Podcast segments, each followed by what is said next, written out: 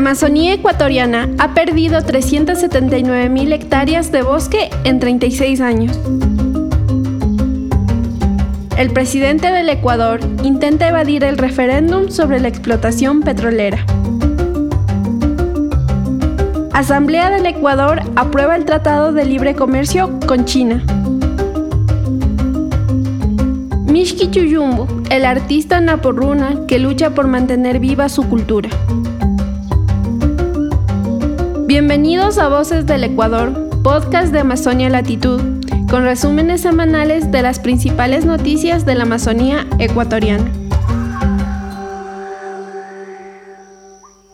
Entre 1985 y 2020, la Amazonía ecuatoriana ha experimentado la pérdida de 379.000 hectáreas de bosque. Según un informe reciente, la provincia de Sucumbíos es la más afectada teniendo una pérdida de 184.000 hectáreas de bosque tropical. En Sucumbíos, la deforestación entre 2014 y 2016 superó las 9.000 hectáreas, debido a la expansión de la frontera agrícola, siendo esta una de las principales causas y provocando una gran degradación ambiental en la provincia.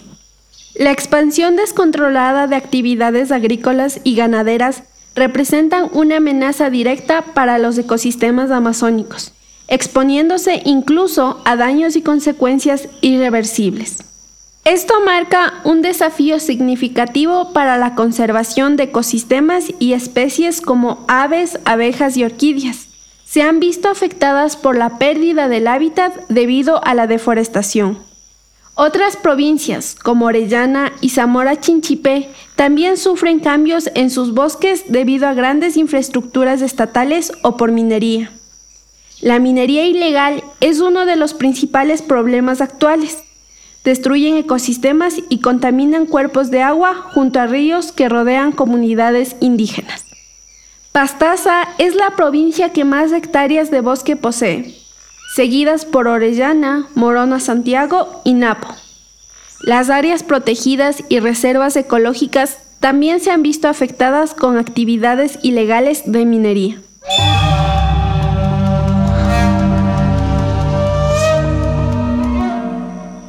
En agosto del 2023, el 59% de ecuatorianos votaron a favor de detener la extracción de petróleo en el bloque 43 sin embargo, desde entonces, el país ha atravesado una crisis debido al aumento de violencia de las pandillas.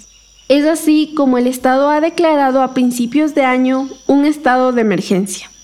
El actual presidente, Daniel Novoa, ha declarado en una entrevista que una moratoria sobre el resultado del referéndum sobre la explotación petrolera es un camino viable. Esto debido a la crisis que atraviesa el país. Activistas y organizaciones indígenas se encuentran preocupados por los comentarios del presidente y aseguraron que la democracia se encuentra amenazada. El portavoz de Yas Unidos, Pedro Bermeo, en una coalición de ONGs indígenas de la Amazonía ecuatoriana, dijo que las declaraciones hechas por el presidente Novoa son peligrosas y atentan contra la decisión ciudadana y ponen en riesgo la democracia. También Bermeo sostiene que, cuando se llevó a cabo el referéndum, Ecuador ya se enfrentaba a violencia y pobreza extrema. Sin embargo, la gente votó a favor de mantener el petróleo bajo tierra. Bermeo afirma, además, que había un sentimiento de esperanza para proteger la vida en el planeta. Y ahora sostiene que los electores se sienten defraudados y han dejado de creer en el Estado.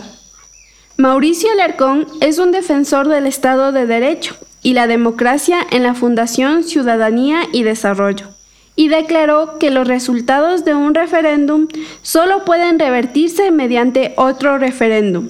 También afirmó que se obligaría al gobierno a proponer una nueva votación sobre si se debería establecer una moratoria. Si lo que el gobierno pretende es revertir totalmente lo decidido sobre el Yasuní, un referéndum también es el camino a seguir, y serán los ciudadanos los que tendrán la última palabra, afirma Alarcón. Desde sus declaraciones de enero, el presidente Daniel Novoa no ha vuelto a referirse a la moratoria, pero los expertos del gobierno dicen que todavía es una posibilidad.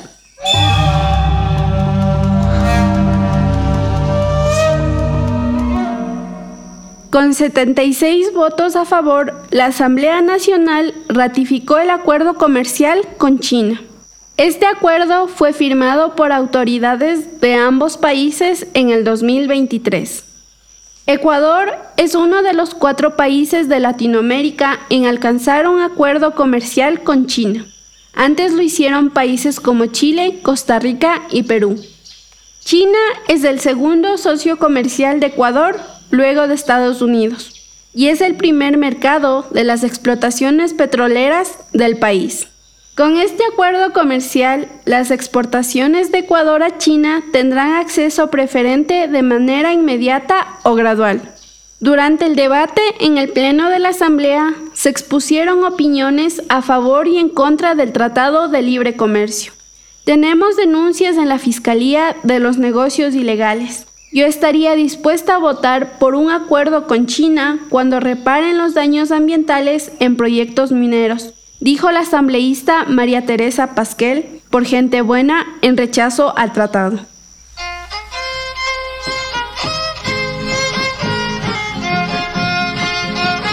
Esta semana en el segmento cultural tenemos a Mishki Chuyumbo, una película de Patricia Bermúdez y Adrián Aguilar, en esta obra se retrata al artista naporruna Carlos Pascual Alvarado, quien reconstruye sus recuerdos alrededor de la selva, su infancia, la música y el arte. Mishki reinterpreta los significados de la memoria cultural. Esta película nos conecta con las esperanzas del artista que lucha por mantener viva su cultura y su conocimiento tradicional. Durante la narración de este segmento escuchamos Tamiatuta, composición de Carlos Alvarado, Mishki Chuyum.